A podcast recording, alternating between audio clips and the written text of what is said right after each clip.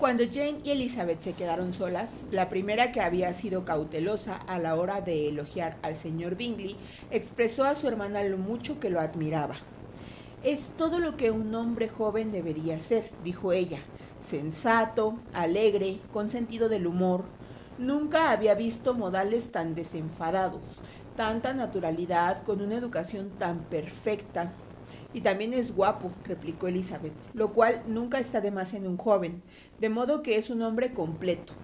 Me sentí muy adulada cuando me sacó a bailar por segunda vez. No esperaba semejante cumplido. ¿No te lo esperabas? Yo sí. Esa es la gran diferencia entre nosotras. A ti los cumplidos siempre te cogen de sorpresa, a mí nunca. Era lo más natural que te sacase a bailar por segunda vez no pudo pasarle inadvertido que eras cinco veces más guapa que todas las demás mujeres que habían en el salón.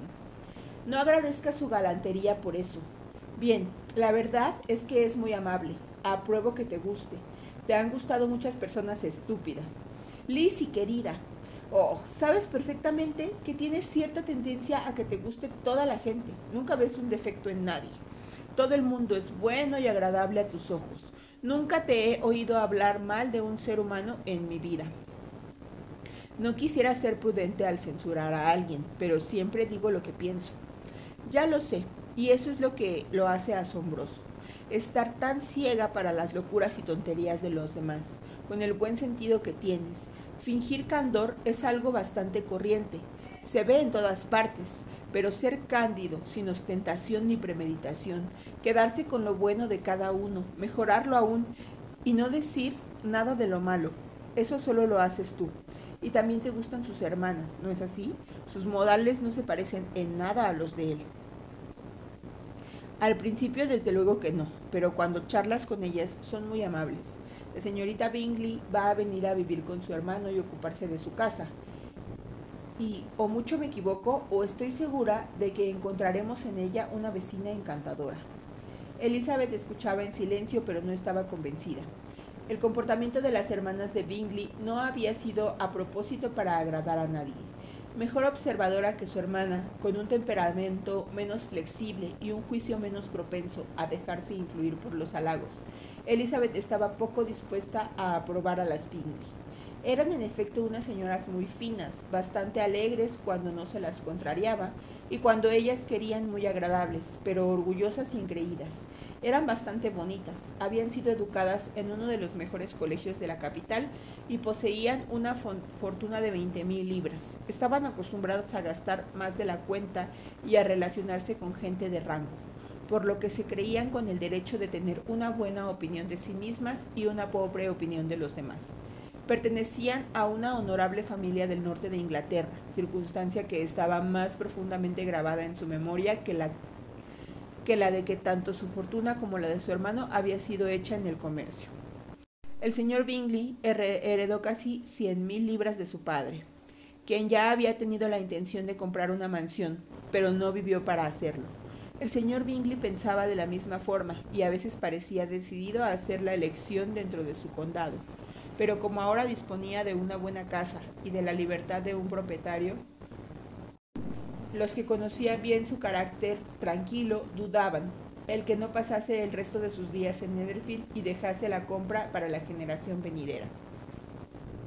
Sus hermanas estaban ansiosas de que él tuviera una mansión de su propiedad, pero aunque la actualidad no fuese más que arrendatario, la señorita Bingley no dejaba por eso de estar deseosa de presidir su mesa ni la señora Horst, que se había casado con un hombre más elegante que rico, estaba menos dispuesta a considerar la casa de su hermano como la suya propia siempre que le conviniese.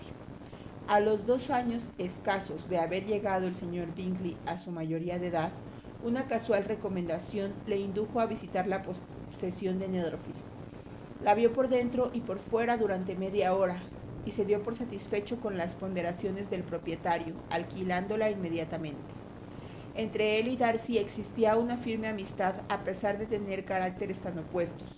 Bingley había ganado la simpatía de Darcy por su temperamento abierto y dócil y por su naturalidad, aunque no hubiese una forma de ser que ofreciese mayor contraste a la suya y aunque él pareciera estar muy satisfecho de su carácter. Bingley sabía el respeto que Darcy le tenía, por lo que confiaba plenamente en él, así como en su buen criterio. Entendía a Darcy como nadie. Bingley no era nada tonto, pero Darcy era mucho más inteligente. Era al mismo tiempo arrogante, reservado y quisquilloso, y aunque era muy educado, sus modales no le hacían nada atractivo. En lo que a esto respecta, su amigo tenía toda la ventaja. Bingley estaba seguro de caer bien donde quiera que fuese, sin embargo, Darcy era siempre ofensivo. El mejor ejemplo es la forma en la que hablaron de la fiesta de Meryton. Bingley nunca había conocido a gente más encantadora ni a chicas más guapas en su vida. Todo el mundo había sido de lo más amable y atento con él. No había habido formalidades ni rigidez y pronto se hizo amigo de todo el salón. Y en cuanto a la señorita Bennet, no podía concebir un ángel que fuese más bonito. Por el contrario, Darcy había visto una colección de gente en quienes había poca belleza y ninguna elegancia.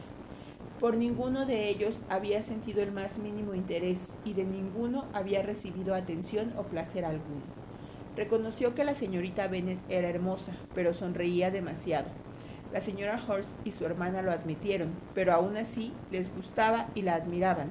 Dijeron que ella era una muchacha muy dulce y que no pondrían inconveniente en conocerla mejor. Quedó establecido, pues que la señorita Bennet era una muchacha muy dulce, y por esto el hermano se sentía con autorización para pensar en ella como y cuando quisiera.